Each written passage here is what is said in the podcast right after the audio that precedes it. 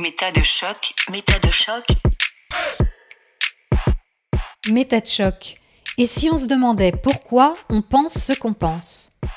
What if we asked ourselves why we think what we think? Shocking 8. La pensée critique appliquée à soi. Hello everyone. This show is in English, but let me say a few words to my French audience first. Please click at the bottom right of this video for English or French subtitles. Bonjour à tous. Nous voilà de retour à Vancouver dans la même série que ma précédente interview de Jessica Shab, ancienne gourou de la spiritualité New Age et personnage principal du film documentaire que nous faisons ensemble sur son parcours hors norme. Jessica est présentatrice d'une émission de radio basée à New York, WBAI, et elle a profité de ma présence pour faire une interview de moi. C'est donc à mon tour d'être passée à la moulinette. Croyance, esprit critique et métacognition, je vous dis tout sur ce qui me motive dans mon travail de documentariste et de podcasteuse. Cette conversation a été filmée, profitant de la présence de mon chef opérateur. Si vous êtes en train d'écouter cette émission sur votre application de podcast préférée, Apple Podcast, Spotify, Podcast Addict ou Deezer, je vous encourage à nous rejoindre dès maintenant sur la chaîne YouTube du même nom. Cette interview en anglais a été sous-titrée par mes soins en français et en anglais. Cliquez en bas à droite de la vidéo. Ready? Let's go! Thank you, Elisabeth Feytit, for being on our show today. Thank you, Jessica. So, you are a producer of documentaries, and now you also have your Metashock podcast as well. yes, true. I just launched a um, podcast in France and in French, actually, uh, which is called Méta de Choc, which is a play on words uh, in French, uh, playing with the, the idea of state of shock, but with meta as metacognition. So, how metacognition can make us realize certain things and suddenly be shocked about the way we think and the biases we have. So, I've for now had uh, four episodes and it's going quite well. I'm happy with it. Cool. We'll talk more about that. I just am curious how you got into like because the kind of films you make are very particular when it comes to documentaries. Yeah. It's always has to have a theme of critical thinking, metacognition, Yes, correct? Yes, exactly. That's the topics I'm interested in. How did you get interested in those topics? Well, mainly um, before that, I was a producer, uh, mainly making films about arts and history. And then I got interested in, I was already interested in psychology and knowing people and myself, you know, trying to communicate better with people and also know myself better. But then I, I found out about metacognition, which is really thinking about the way I think and the way people think collectively and personally, each person being different, obviously. And I got passionate about this, and it came out actually at the time when I met you in Portugal. Uh, and since I've really focused on that because I think it's very interesting and very important that people um, be triggered and made to think about those things because we're not used to doing this um, to observe and question the way we think. Uh, we know about psychology, we know about beliefs, but we don't necessarily dissect or just observe our reflexes, our um, ways of thinking and reactions. And Why do you think that is? Why don't people know to do this? I mean, it, it seems to be sort of obvious, right? Uh, I don't think it's obvious because if you're not educated in this way, you won't have the reflex to do it. I think it's just, uh, I mean, someone, one can be um, curious about this, but observing yourself is not enough if you don't have a method to do it, uh, to actually dissect what you uh, can observe. Uh, you can go in circles and think all over again, always about the same things, and not really understand what's going on in your mind. You can know what's going on in, your- in your mind without really understanding. And nowadays, we have a lot of um, new information about this thanks to science and cognitive science, precisely, and neurosciences too. Um, we know more about the way we think and, and, and the, the biases, for example. This is quite new, actually. It's a few decades. Uh, and neuroscience is helping too. So it's new, and I think it need, we need education. We need to be educated, and we need to have the reflex and the interest and the cu- curiosity to go this way. And nowadays, this is not something that is brought up uh, about brought about. Yeah, that's Um, right. yes, sorry. Um, at school or even in you know Mm-hmm. your own family, it's not something that is important right now in our societies. I think. Is it uh, challenging for you to do or for others to do? Um, to be able to- yeah, about myself. yeah, you and to be able observing? to apply it. Yeah.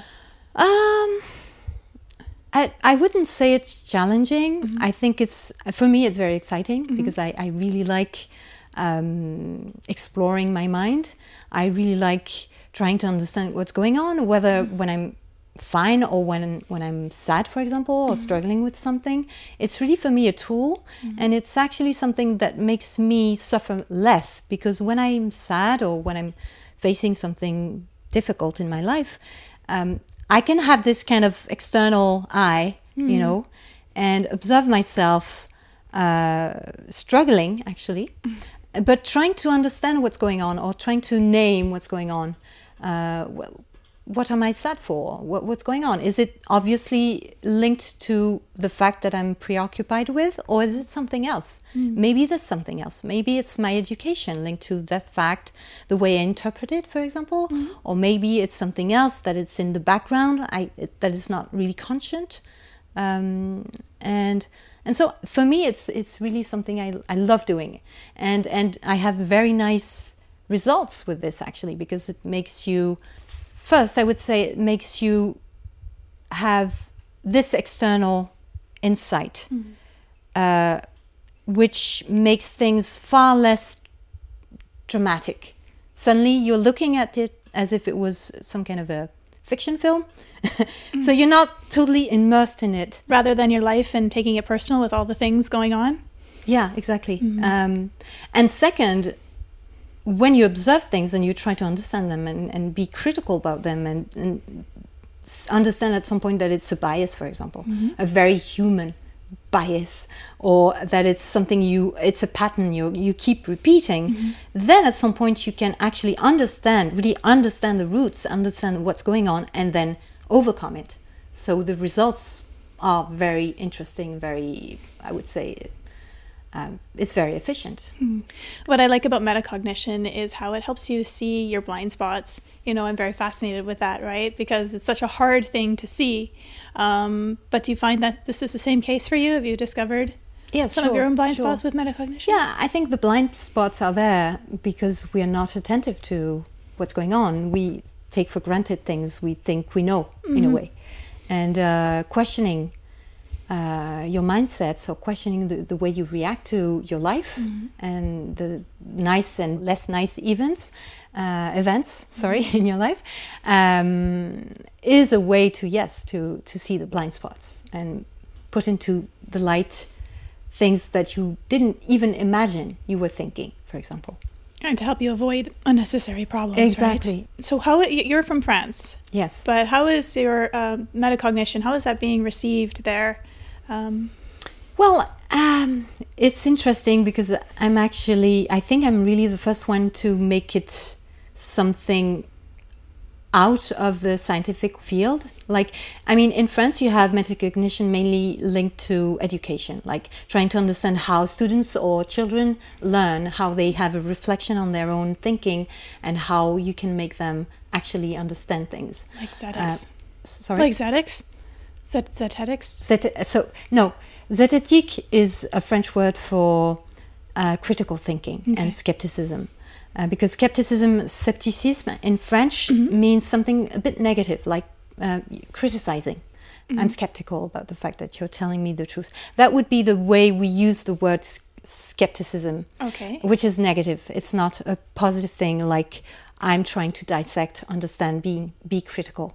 So the French had to try to find a new word, and they got this word from ancient Greek, which is linked to the art of doubting. So zététique is a very French actually expression, Okay. and it means critical thinking, just that. But metacognition is is something that people are not used to hearing about, and I introduced kind of uh, the interest in in metacognition among this world of zététique, and um, yeah, people are quite curious about this um, because what I want to show them is that critical thinking can't be just used to criticize or to have some kind of a critical way of thinking about others. It has to be applied to yourself. Is that new for them? and that's new. yeah, you study yourself, you study your Yeah, own patterns. exactly. It's hard to study other people because you don't know what's going on within them, right? Well, you know, uh, in critical thinking, you're used to more um, trying to uh, uh, understand why people believe in such and such beliefs. So, external people, not yourself. Right. You know, most people don't imagine they have beliefs, or if they do, they think it's okay. It's their beliefs and they're fine with them. But actually, they won't question them and they won't have this metacognitive uh, way of approaching their own thinking. So I think it's very interesting that critical thinkers, uh, skeptics, actually understand that they can apply this view, this critical thinking on themselves, on the way they think. And actually, when we went to, you remember when we went to that uh, Skeptics Congress in Europe, in Poland, um, one year ago, one I year and a half ago, Yeah. um, we met many people that were not French, and they were not really into metacognition either. They were more about understanding why people believe in ghosts or believe in organic food and think it's uh, GMOs are so bad and this kind of stuff. Scientists that study critical thinking and psychology, but they don't know about metacognition. That was really interesting. Yes, and they don't apply it to themselves. They don't think to, yeah. Yeah. Because obviously we all think we're right. So we don't want to question our thinking, you know? Well, I don't think I'm right, but I just there's certain things I just uh, not certain things I just don't know what I don't know. There's just some things you just don't consider. You just go about your way, living your life how you do, and then you're like, "Oh, why is this thing happening all the time?" And then you realize, "Okay, there's all these blind spots and things I don't know about yet that if I can understand better, then I can prevent." hmm That's exactly the point. And it's very exciting. To me, it's very exciting. And I'm glad because I met, um, now I have reached out to an audience in France and people are intrigued because they have never heard of this. You have psychology, which is another way of doing it, but psychology is more with someone um, um, accompanying you, whereas uh, metacognition is about self-analysis, which is very different. So you can you can obviously know about cognition and human biases. This is helpful, but then you're trying to apply it to the observation of your own thinking. So it's not someone, a psychologist, uh, helping you. It's you doing it with yourself. It doesn't mean you won't um, need or have benefits going to a psychologist if you need it, uh, but it's a different um, Tool. Tool, yes, Yeah. exactly. to study yourself and your own confusion. Yeah. Um, where would you like to see um, your podcast and your work on metacognition to lead to? Do you want it to lead to education? Um, do you have a plan for it or the ultimate goal? Um, each show is either made of a conversation of um, when I meet an expert about, I don't know, sociology, biology, neuroscience, or and they tell about their research and what they found linked to the way we think, or uh, it's me meeting uh, someone like you and me who is interested in um, exploring the way they think or recounting some kind of shift in their lives in the way they thought. For example, former believers or um, people who suddenly understood things about themselves, who have a very strong, interesting personal story. Um, so, with those two types of shows, if it's about education, which is, I think it is, it's more towards adults and people who are interested in knowing more, themselves more uh, or, or avoiding maybe certain sufferings and avoiding the same old traps you know you fall into your whole life through uh, so yeah I, I would say my goal is to have people be triggered and interested in actually observing themselves and analyzing themselves even you know in, a, in their daily life. Uh, it's not about studying a very specific topic and gathering new information it's more about having this kind of habit because the show is every two weeks for, Okay. for now because I don't have enough time and, and uh, I don't have enough funding for this to make it a weekly show. But I would like it to be a weekly show because I think it's it's nice that people get this habit, this kind of rendezvous you know, New patterns, better every week patterns, like yeah. oh i'm gonna learn new things and maybe hear about uh, um, new experiences and then i'm gonna question myself thanks to those experiences or thanks to those experts talking about Mm. how our mind works uh, and then question myself it's i want it to be a habit for people you know if they like it if they like the idea i would like this And the shows are mostly in French right now, right? You don't have any English shows yet? It's all in French. Yeah. Uh, the launching, the the short uh, video for the launching is uh, subtitled in English, so anybody can go and have a look. And there's a blooper too in in English. Oh. uh, subtitled in English. Uh, but then the shows are mainly in French. I want to do one with you. Okay. Uh, so I don't know yet if I'm gonna subtitle it in French or dub it. Uh, But there will be an English version for sure. So you said you've done four shows so far. Yes. What are the themes of or topics of each one? Uh, the first one is um, about.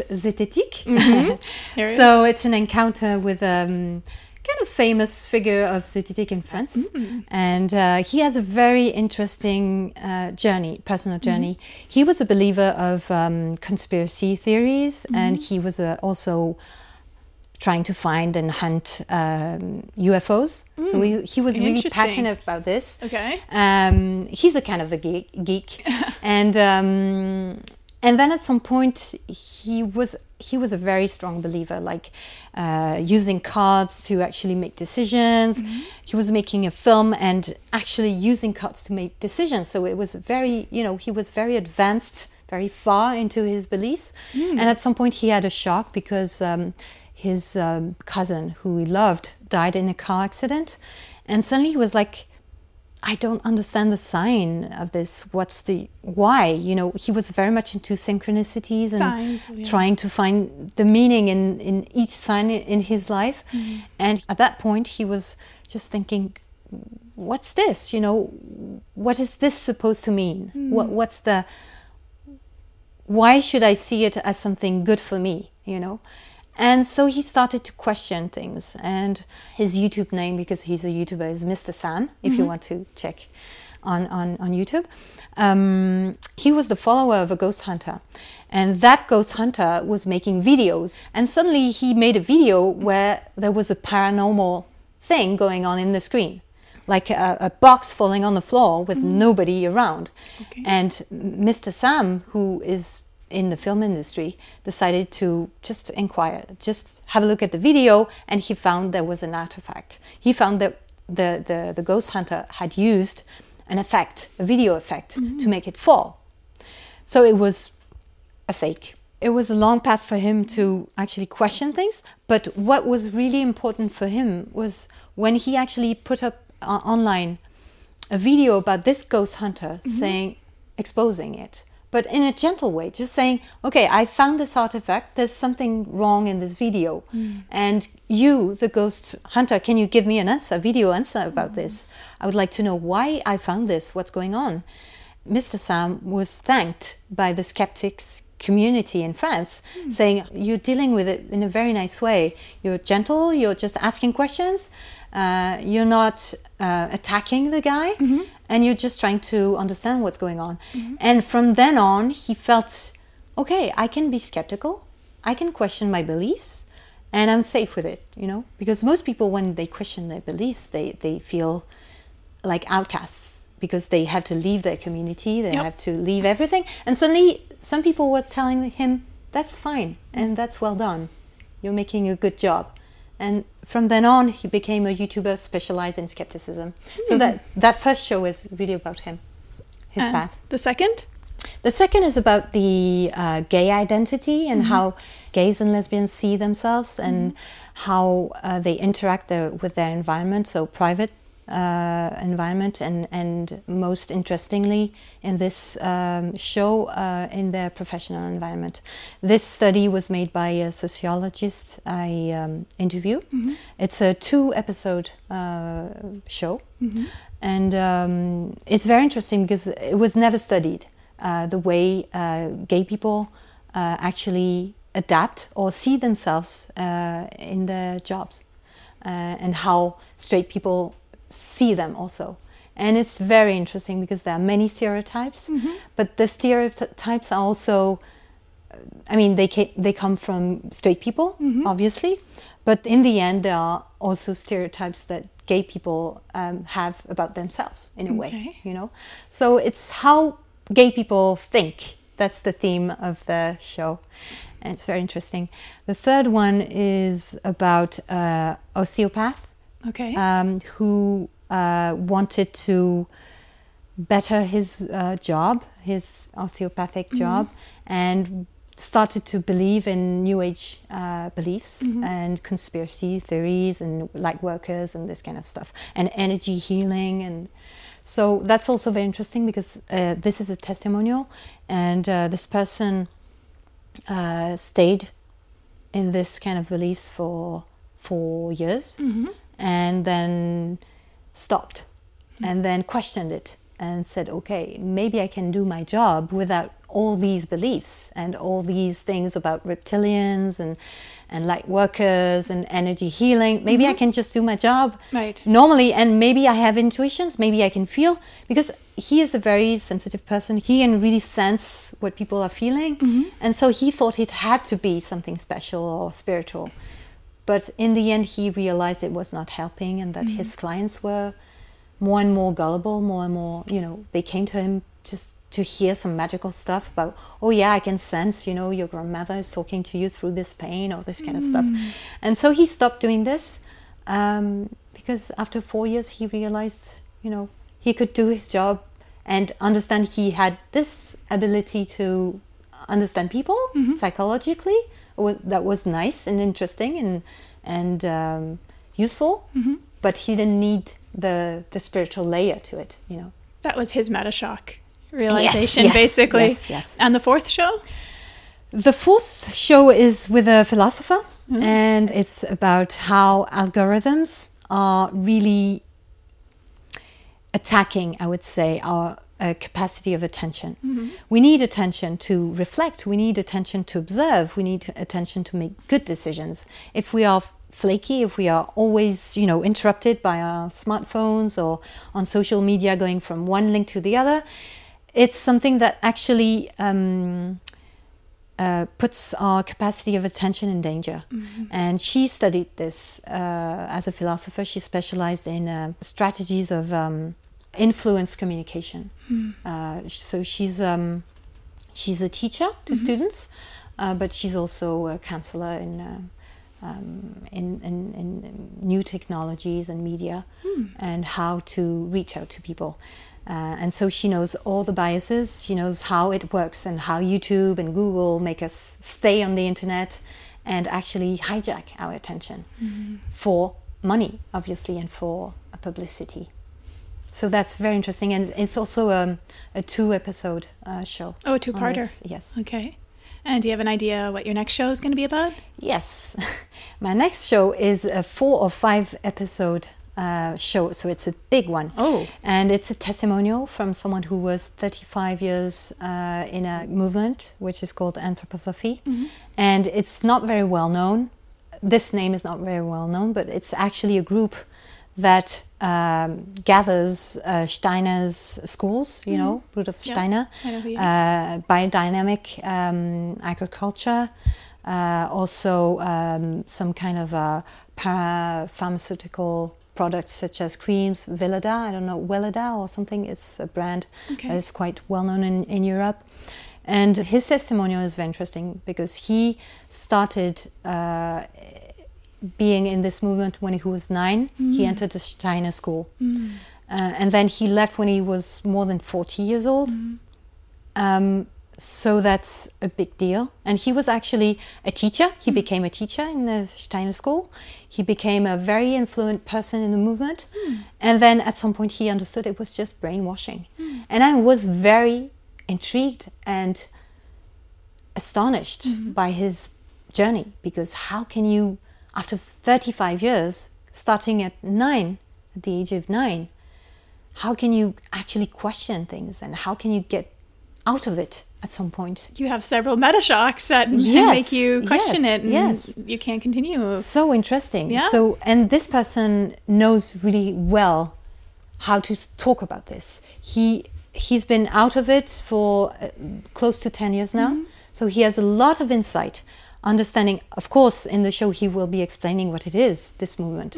Uh, but he will also explain what was going on in, in his mind as a child, as a teen, as an adult, then involved in the group and all these steps and how difficult it was for him to change his mindset. You imagine? Sounds like an interesting show and potentially a documentary as well. It could be, I don't know. Um, A documentary is very different because you have to find a way to tell a story. It's nothing close to just a, you know, conversation. It, it's really a story, how to tell a story. Uh, um, and I'm not doing reports. I'm really doing making films like fiction film, but documentary. You know, so I really want to. When I'm starting a film, I really want something that tells a story that I can have um, in which I can have very many different situations, and also someone who has some kind of um, appeal, you know, um, being in the frame. And sometimes people people can talk very well on a microphone, like uh, in a radio show, because a podcast is just a ra- kind of a radio show. But then when they're in front of the camera, they might become shy, or you know, they might not be as interesting actually as in a podcast. So yeah, good point. So Yeah, it's a better it's different, modality yeah. for for him and for you. yes. You know that people can change after a long time because you and I discovered um, that Jewish lady that was 98 and had uh, pork for the first time. True. Right? So Yeah. it can happen yeah, it's, it's, always possible. It's always possible. But in the case of this person I interviewed from this Steiner thing, I mean, it's it's it's a whole community, and I, I Mm-hmm. agree. The Jewish community is also very present. I mean, for Mm-hmm. people who really are adamant to practice their faith. But um, there it was very a close community and with very specific beliefs, um, as a, a whole cosmology of things. I mean, it's anthroposophy uh, thinks for you in everything. I mean, it's uh, a religion, it's a cosmogony, it's uh, teaching, it's uh, medicine, it's uh, even banking. I mean, it's a tentacle. It's it's it's, a multinational uh, enterprise, and and once you're in the community. You have answers for everything, and you don't have any need to go outside to go and see others. And obviously, it's like evil. You shouldn't go there. You shouldn't go to the cinema. You shouldn't listen to the radio. You shouldn't watch TV. So you're like in jail. So yeah, it's really good that you're doing this podcast, and it's just another way to um, get people, you know, aware about meta thinking and um, what they can do. And there's so many interesting stories and people out there. I'm sure that you'll find that, or that you find, or that will find you. Yes, to be true. It's very diverse. That I mm-hmm. mean, the topics it can seem very narrow mm-hmm. because when I say to people I'm making films about the way we think, they're like, What? "Okay, that's so like okay, just neuroscience or what?" Uh-huh. But no, it's so broad. You can mm. you know you can talk about so many mm. things, all the things that are that make us make decisions that make us that influence us. Uh, it's it's very wide actually. And the podcast is the same. I mean you see the topics they're very different Yeah. from one another. And um, it's uh, i think it's in- infinite. So that's great I yeah. can see that too. And yeah, I just remember when you were talking to me about it. So it's great to see it into fruition now. yes it started in january uh, in february. Yeah. it's new And you're working on a film right now. yes And you went out to Canada. You're here in Canada, basically, with me. yes, yes Um, and it's called Memoirs of a Former Mystic. What made you decide to make this film? well um, so it's a film about you It is. um, and um, well, when we met, you told me you were you would be interested in telling your story, and as I was, you knew I was a producer, so. Uh, it's something we thought about for quite a while before actually starting to write the script That's true. together. And then it took a while also to write the script because in two years' time uh, we have written three versions of it. Yeah. And quite different from one uh, another. So yeah, it's a big job. But what made me decide to do this, to make this documentary with you, was that I think you're a great character. I mean, on on screen. Uh, uh, you have a very nice um, energy, uh, your body language, and and uh, and also obviously you have many things to say, and your experience. I mean, your story is outstanding, and I thought it would be very interesting for people to to know about your story. And what's interesting too is that in the end, talking about you, um, I was kind of talking about myself because I was a believer too in the New Age. This is what I was Yes. leading to subtly. Yes. Indirectly. Yeah. Yes, Okay. 15 years in the New Age. That's right, because you told me your story, and Mm-hmm. I was kind of encouraging you to share it as well in the Mm-hmm. film, but you were a little shy about that, which is understandable because we're not proud of it. Nope. and for me, I, I was very embarrassed with my story as well, but I, I also didn't want it to go to waste. I thought, you know, I needed to do something with it, and if others could benefit from it, Mm-hmm. then, you know, that would be make me it would help a lot, right? And Yeah. I, yeah, I think it's very difficult to talk about this at first because you feel ridiculous. Yeah. You know, having having believed in such things, and I thought I was a light worker. I thought I was an indigo child. I believed in energy healings, and I believed in the reptilians, and I believed in the Pleiadians, and you know all these stuff, and and the fact that uh, humans were kept enjailed in a kind of matrix, you know, and this kind of stuff. fighting the So- darkness all the time, like Yeah. exhaustingly, right? Yeah. There's- So it take it took time for me to decide I would be in the film, Mm-hmm. but I I did it because actually when I presented the project, Mm-hmm. because at first first version of the script you were on your own in this film. I was not part of it. Correct. I was not in the script. I was just directing the film or producing it. Um, and when I was talking about the project to other producers mm. or or channels, and people were so intrigued, and they were like, "How did you find her? Mm. And why are you so interested in this topic? and how come you know so so much about the New Age? We don't know that much about it." And I was like, "Yeah, well, you know, I was actually a believer," and they were like, "Oh, how interesting!" and so in the end, after the two first versions of the script, I thought, "Okay, maybe I should be in the film." Mm-hmm. So I think it's a very good idea because we have you and I very different journeys. Yeah. I was in France during those 15 years of, uh, of belief, and you were in Canada and around the world. And we come from very different backgrounds, and we actually believed in two different versions of the many versions of the New Age beliefs. The buffet of it. Yeah. Um, so I think it's it's very interesting for the audience to see that yes, you have a very um, astonishing, outstanding story, but uh, even more banal uh, mm, mm, stories such as mine, because I was not a leader in any way. I was just a follower. I was just a believer. Anybody can fall into those beliefs um, as much as anybody can become a follower of a sect, um, of a cult. So. Um, I think you know now I'm more at ease talking about this because Good. I'm proud of you. know, I'm fine. Uh, I think you know I made a mistake uh, and I I went very far into this. But I'm like you. I, I think it's important that people know. I think it's it's good that uh, also to show that yes we can make mistakes and we can. It doesn't mean we're stupid. It doesn't mean. Um, I mean, the belief can be stupid. The Yeah. person is not necessarily, you know. True. Um, because we're influenced, because there are always good reasons. There are always reasons why we fall into those things.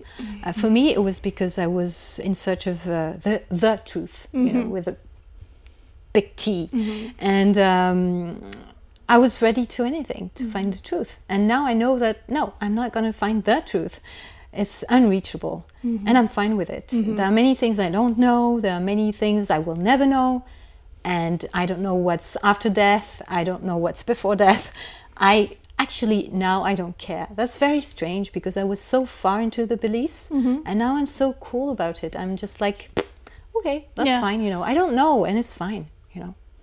And now, like with you uh, promoting the film, uh, you're having other spiritual people come to you that like are convinced they want to tell you about like real spirituality. Yes. Um, and so, what what can we say to these people?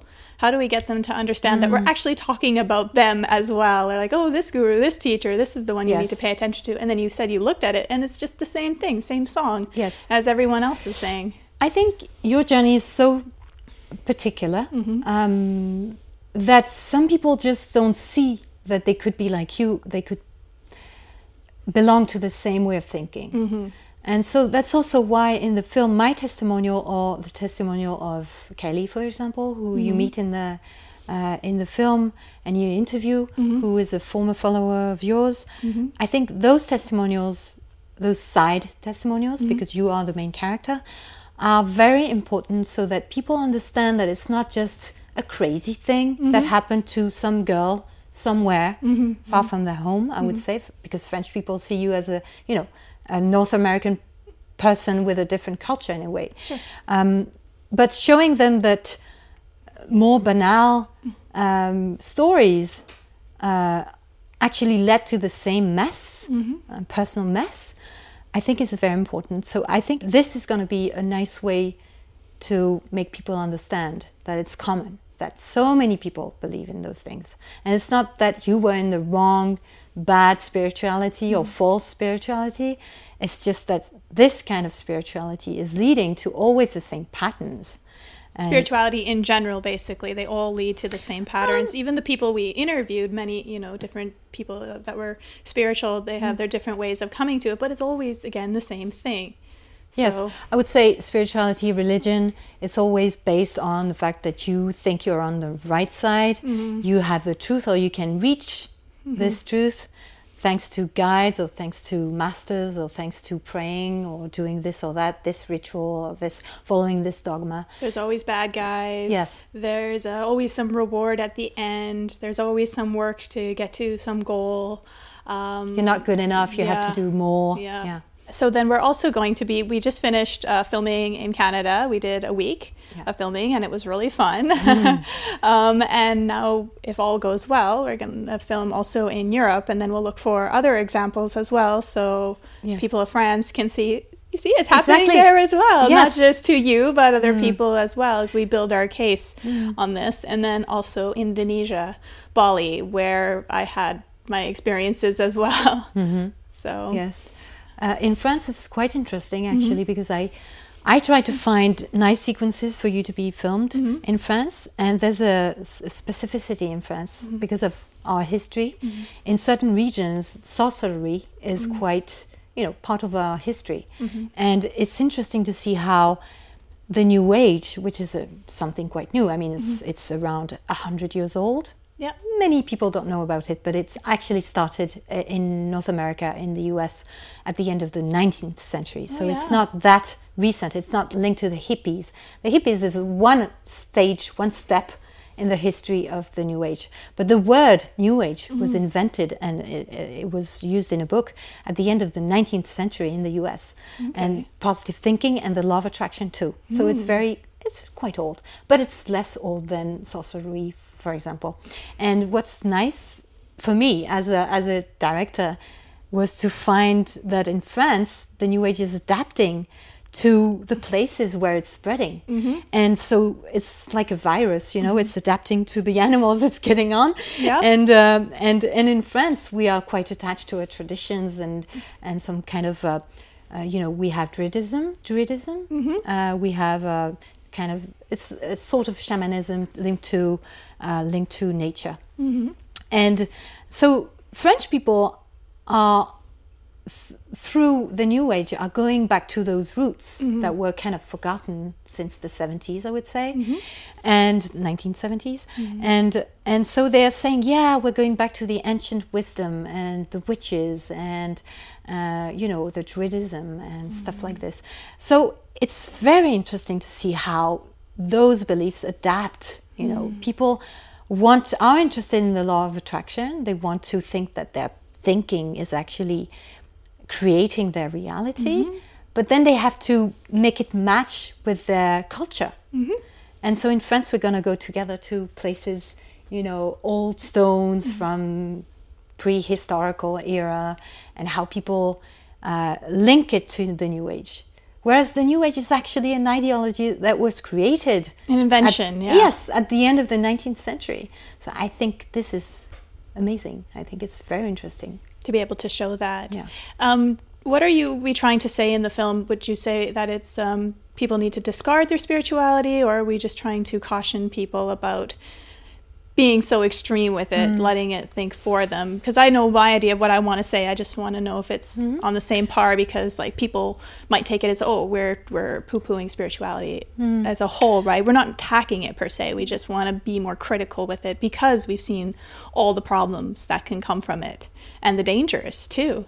Yes, I think hu- human history is made of beliefs, mm-hmm. and even our daily lives, we are all believing in something. I believe that my car is gonna gonna start when I turn the key. Mm-hmm. Uh, I'm not gonna check the engine each time I'm starting the, the car. So that's a you know that's a belief that is not spiritual. But I mean, humans are made to believe because we can't question everything all the time. So mm-hmm. that's okay, and mm-hmm. we're not trying to say we don't we don't need beliefs or we d- we shouldn't have beliefs. With this film, what I want is it's the same as with the podcast. I just I think it's so important that we question the way we think, our mindsets. And questioning the new age is one way of actually questioning so many other things. And religion, uh, other spiritualities, uh, just because if we just take for granted that one dogma, one ritual is going to save our lives, eh, at some point it's going to create a problem in our lives. If we focus on this or, or just rely on this, we don't make our own decisions anymore. And this is dangerous. particularly when it starts contradicting itself, right? And we start we stop doing um, we stop psychologically evolving. And we Yes, stop exactly. doing psychological. We're fixed on something. We think it's the truth and we Yeah. Mm-hmm. want to stick, or we want to reach it, and then we're kind of uh, mentally impaired because we just go this line and Mm-hmm. Yeah. not any other line, and and then we, I think we enjail ourselves. Yeah. In this way, so that's that's the main thing I think. And then if someone believes in whatever they believe, uh, we're not trying to attack or, or to say it's wrong. Mm-hmm. We're just saying, okay, anybody can believe in God. That's there's no problem. Mm-hmm. For example, uh, then if it has consequences on your life when you don't make your own decisions anymore, and you just rely on a guru or you rely on a priest or you rely on, on a book for everything. Then there's you're gonna suffer, and you could you could avoid this. Yeah, it's the answer to and the end all be all. Therefore, you're not thinking anymore. You're not questioning anymore. You become like a zombie. That's why, like my word in, for meta shock is psychological archaeology. And what are you wanting to capture in Bali when we go to Bali? Um, what I'd like to shoot there is really you telling us about your change and how it happened and how difficult it was because I knew you were went through depression. It was not that easy to let go. Correct. Yeah. Um, so I think it's very interesting because Bali is a very religious place actually. I mean, there's a lot of new agey stuff because it's a new age mecca, but it's also very religious because the Balinese are always. You told me I don't know Bali, but you told me that they were doing religious stuff all the time. I may get to show you it. You'll see for yourself, and Yeah. then I'll get your thoughts on Yeah. it directly. Sacrificing animals, Ah, it's such- music. It's a bizarre, bizarre place. There was one time the a temple had a birthday, and it was two weeks of like blasting music into the jungle and to all the places at 11 p.m. until 5 a.m. And then the priest of like saying his mantra chant over and over again. It's awful. It's awful. For two weeks. two weeks. Yep, that's what they do when a temple has a birthday. Wow. and they have many, many temples. Mm. yeah. With the film, I I understand that we have a few partners now. Yes, um, a few organizations in Europe and in Canada um, supporting the film. So there's one in France, uh, there's three in Germany, and there's uh, two in England and one in Canada. So in Canada, it's CFI Canada, you're linked to. Um, in France, this um, an organization that is trying to explain science, to popularize science. That's a better way to say it. explain Okay. uh, explain uh, science to people through a magazine, through a website, um, and now through the film. Yeah. And they're ve- obviously very interested in pseudoscience. So that's also why they were interested in, in the film with you, about you. Um, in, in Germany, it's interesting because it's. Um, our first partner in Germany was uh, uh, an organization linked to uh, protection of the consumers. Uh, so it's a consu- German Consumers Federation, and they can see how much people are scammed. You know, uh, buying crystals or going to healings, uh, Reiki stuff, and and how they want to inform the consumers that this is not actual medicine. It's not proven to to be helping them. Um, so they. Um, they were very supportive of the film, and it's actually um, thanks to them that we could come to to shoot uh, these sequences in, in Vancouver. Oh, that's so Right cool. now, Thank you so much, guys. yes, yes. Uh, there's also um, um, a humanist organization in Germany, which is called Giordano Bruno uh, um, Foundation. Mhm. Um, so yeah, we have a, and a skeptics association too. Yeah. And we're going to be pitching to broadcast uh, stations. Yes. Now the, the film is yeah. We're gonna create um, a trailer with the images we shot, the the videos we shot here. a second trailer. A second trailer. Yep. Yes, uh, for, specifically for broadcasting channels, and um, we have good hints. Yeah, I'm quite um, happy with what's going on around the, the film. And festivals? Are we looking into festivals? And Not yet. We'll uh, try to have the film shown once it's finished in festivals. Obviously, yes. This film is really made for TV. Okay. So it's going to be broadcast in Europe and hopefully in, in Canada because I also have a co-producer in Canada, in Quebec, uh, and I also have a, another co-producer in France and in Belgium. So yeah, But would be, we'd like to get one in BC and maybe the States as well. Maybe, yeah. Yeah. Mhm. I mean, because this show broadcasts for New York, right? yes, and Yeah. it's a it's a big project. I mean, mm-hmm. uh, we're going we're going to Europe, we're going to Bali, and mm-hmm. there's many things to be filmed, and we want to make a feature film. So yeah. Mm-hmm. Cool. And also, your production company is Spirit and Matter, but not in English again. Not spirit and matter, mind and matter. Mind and Matter. Oh, yes, Oh. But actually, I've been yeah. calling it that for such a long time now. Yeah, I, actually, the thing is that in French, the Yeah. word esprit okay. can mean either spirit Oh, so or mind. okay. Yeah, so you were not that Mind far. is better though. yeah, Yes. for what we're so trying to do. the- it's called l'esprit et la matière. All right. Thank you so much, Elizabeth Fati, for being on the show. Thank you, Jessica.